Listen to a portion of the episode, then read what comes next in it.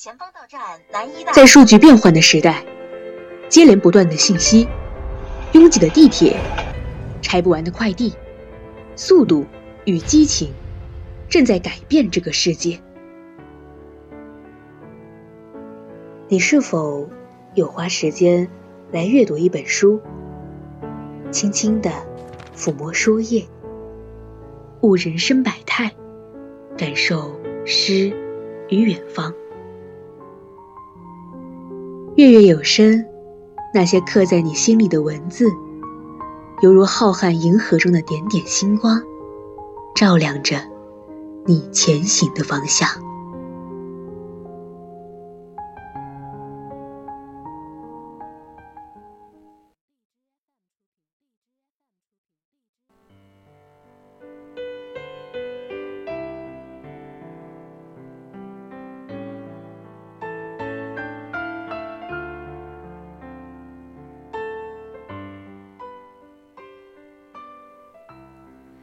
亲爱的各位听众朋友们，大家晚上好。您现在收听到的是四川宜宾学院校园之声 VOC 广播电台，正在为您直播的专栏节目《月月有声》，我是主播佳薇。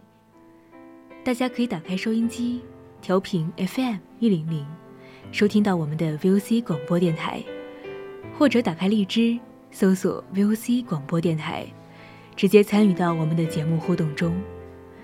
如果你有什么话想要和主播分享，也可以关注我们的微信公众号，搜索“青春调频”。还想获取更多精彩内容，就加入我们的 QQ 听友四群：二七五幺三幺二九八。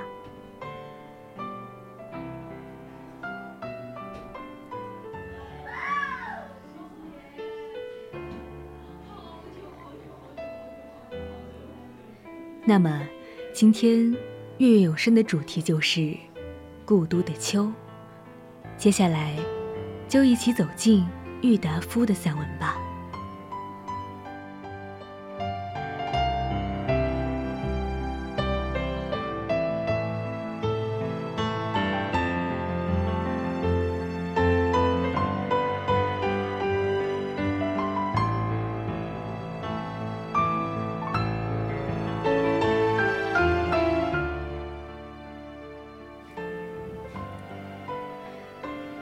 天，无论在什么地方的秋天，总是好的。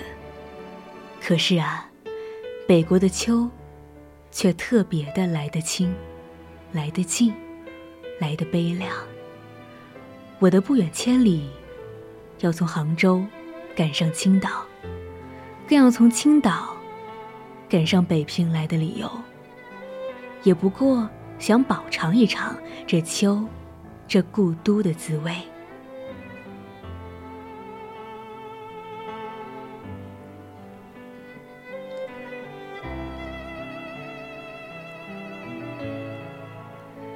江南秋当然也是有的，但草木凋得慢，空气来得润，天的颜色显得淡，并且又时常多雨而少风。一个人夹在苏州、上海、杭州，或厦门、香港、广州的市民中间，浑浑沌沌的过去，只能感到一点点清凉。秋的味。秋的色，秋的意境或姿态，总看不饱，尝不透，赏玩不到十足。秋，并不是名花，也并不是美酒，那一种半开、半醉的状态，在领略秋的过程上，是不合适的。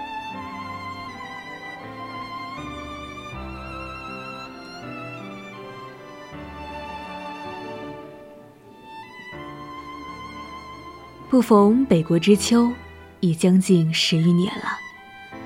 在南方，每年到了秋天，总要想起陶然亭的芦花，钓鱼台的柳影，西山的重唱，玉泉的夜月，潭柘寺的钟声。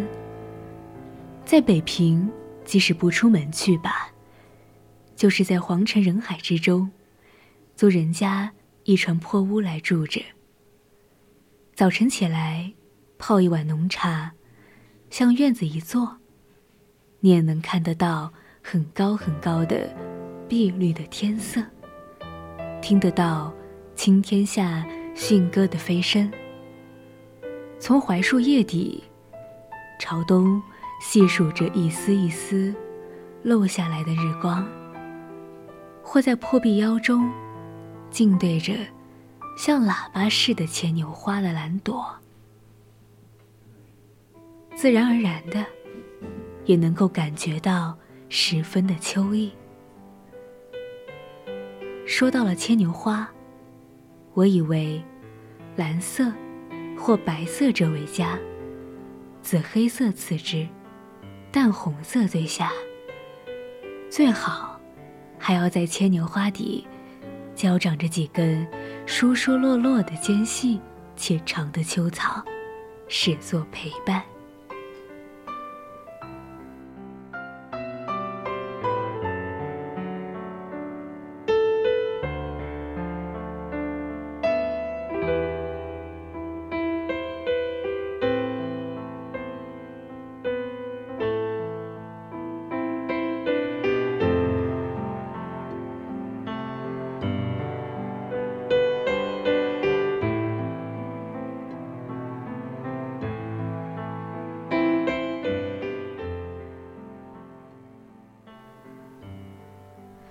北国的槐树，也是一种能辨人联想起秋来的点缀，像花而又不是花的那一种落蕊。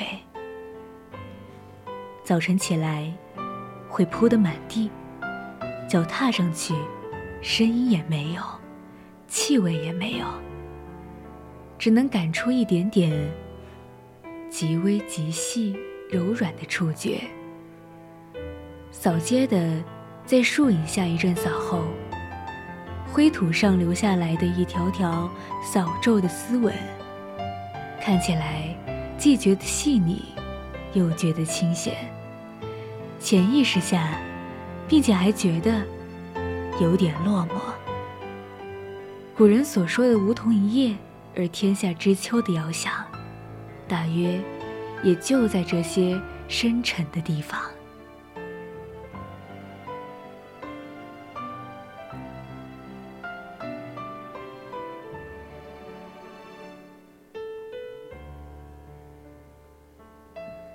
秋蝉的衰弱的残声，更是北国的特产。因为北平处处全长着树，屋子又低，所以无论在什么地方，都听得见他们的啼唱。在南方，是非要上郊外或山上去才听得到的。这秋蝉的嘶叫，在北方，可和蟋蟀、耗子一样。简直像是家家户户都养在家里的家宠。还有秋雨嘞，北方的秋雨也似乎比南方的下得齐，下得有味，下得更像样。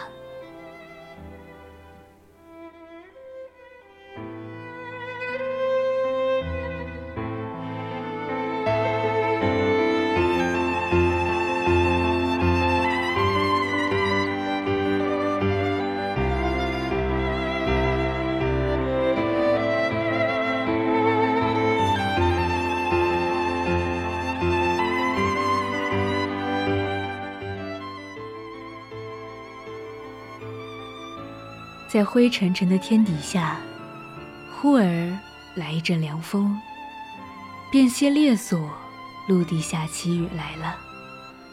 一层雨过，云渐渐地卷向了西去，天又晴了，太阳又露出脸来了。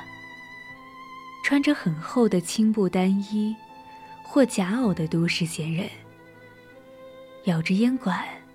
在雨后的斜桥影里，上桥头树底下一去，遇见熟人，便会用缓慢悠闲的声调，微叹着，互答着说：“北方人念镇字，总老像是岑字，平平仄仄起来，这念错的奇韵，倒来的正好。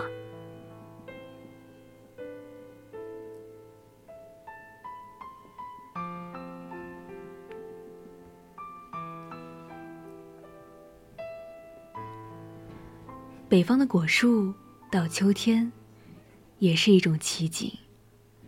第一是枣子树，屋角、墙头、茅房边上、灶房门口，它都会一株株的长大起来，像橄榄，又像鸽子蛋似的。这枣子棵在小椭圆形的细叶中间。显出淡绿微黄的颜色的时候，正是秋的全盛时期。等枣树叶落完，枣子红完，西北风就要起来了。北方便是沙尘灰土的世界。只有这枣子、柿子、葡萄，成熟到八九分的七八月之交。是北国的清秋的佳日，是一年之中最好的日子。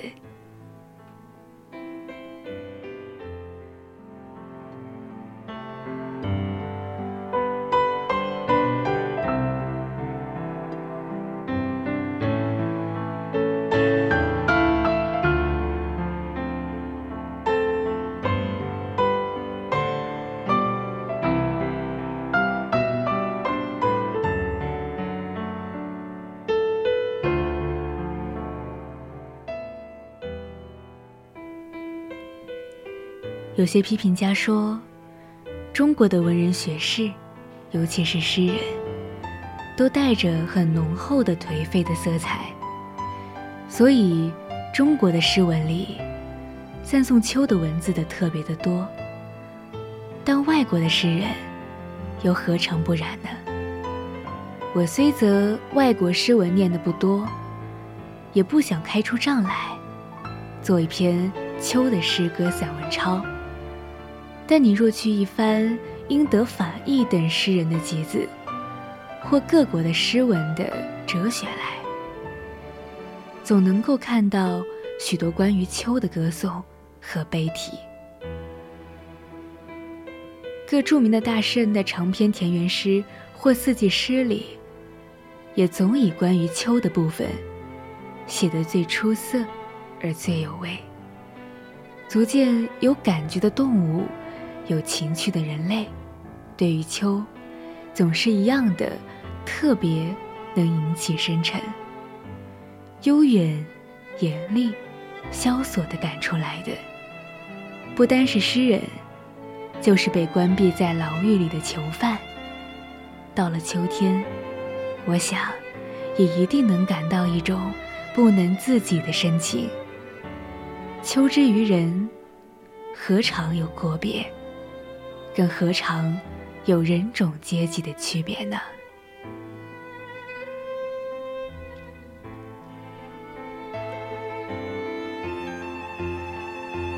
不过，在中国，文字里有一个“秋氏”的成语，读本里又有着很普遍的欧阳子的《秋声》与苏东坡的《赤壁赋》等，就觉得中国的文人。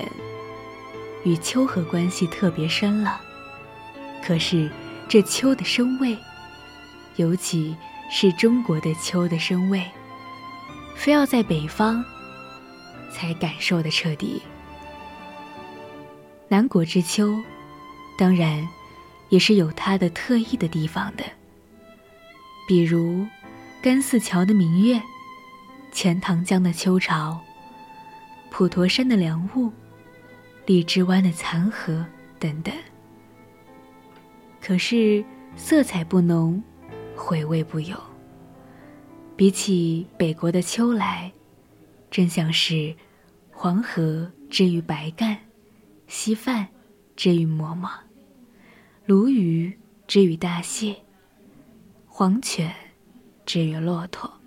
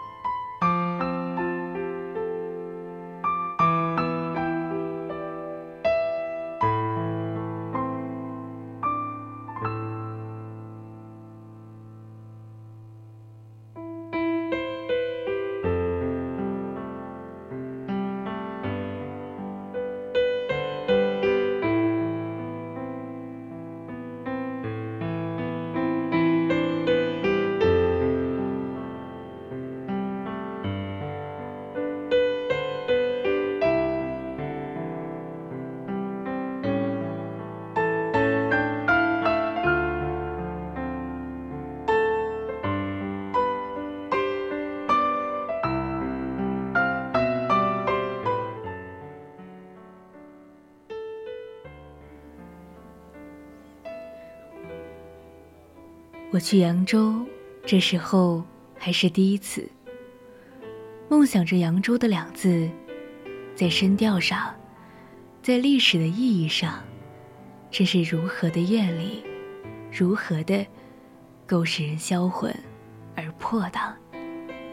竹溪歌吹，应是玉树后庭花的遗音；银月迷楼，当更是临春节旗。跟辰山相隔的进一步建筑。此外的锦帆十里，垫脚三千，厚土词穷花万朵，玉钩斜青众双行。计算起来，扬州的古迹、名区，以及山水佳丽的地方，总要有三年零六个月，才逛得遍。唐宋文人的青岛与扬州，想来一定是有一种特别见解的。小杜的“青山隐隐水迢迢，与十年一觉扬州梦”，还不过是略带伤感的诗句而已。至如“君王人把平陈夜，只换雷塘树木田。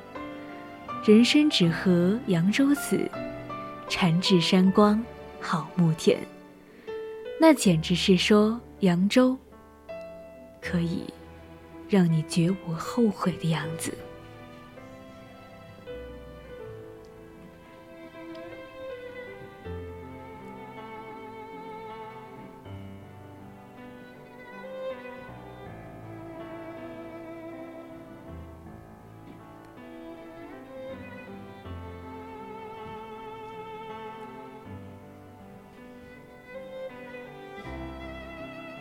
长江北岸是有一条公共汽车路住在那里的，一落渡船就可以向北直驶，直达到扬州南门的福运门边。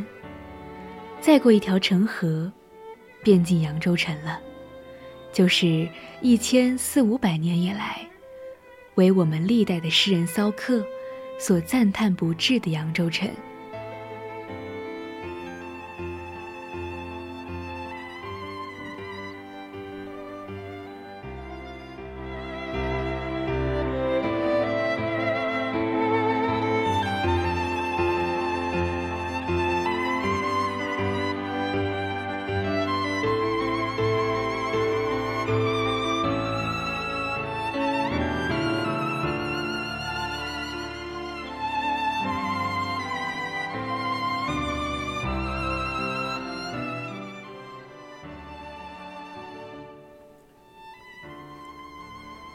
第二天一早一起，先坐了黄包车，出天宁门去游平山堂。天宁门外的天宁寺，天宁寺后的崇宁寺，建筑的确伟大，庙貌也十分的壮丽。可是不知为了什么，寺里不见一个和尚。极好的黄松材料，都断的断。拆的拆了，像许久不经修理的样子。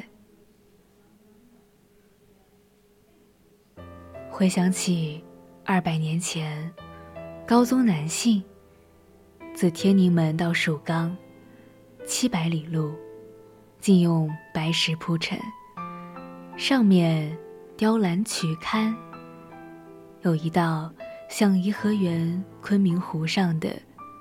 长廊通道，直达至平山堂下。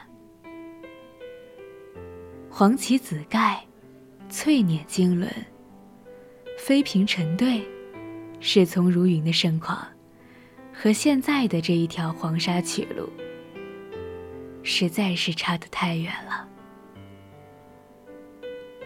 当然，腿景废远，也有一种令人发思。古之幽情的美感。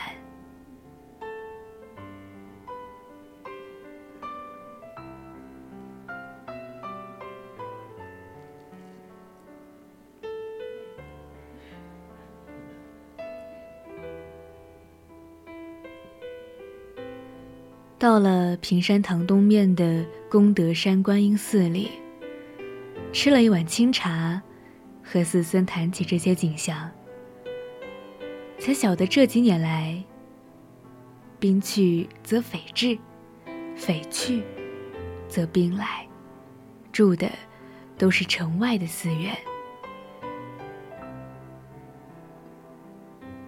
平山堂一带的建筑，点缀。圆圈，都还留着有一个旧日的轮廓，像平远楼的三层高阁，依然还在。可是门窗却没有了。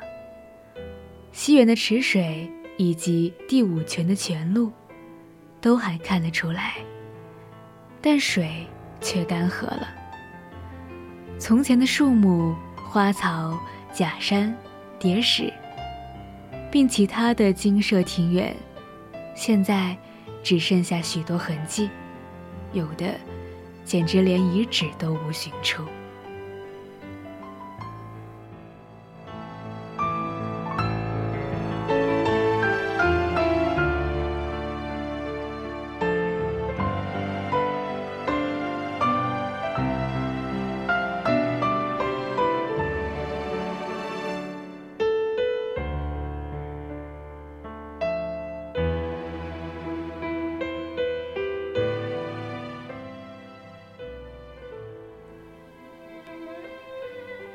瘦西湖的好处，全在水树的娇映。秋流影下，有红蓼清平，散浮在水面，扁舟擦过，还听得见水草的鸣声。这东方建筑的古典趣味，完全荟萃在这一座桥，这五个亭上。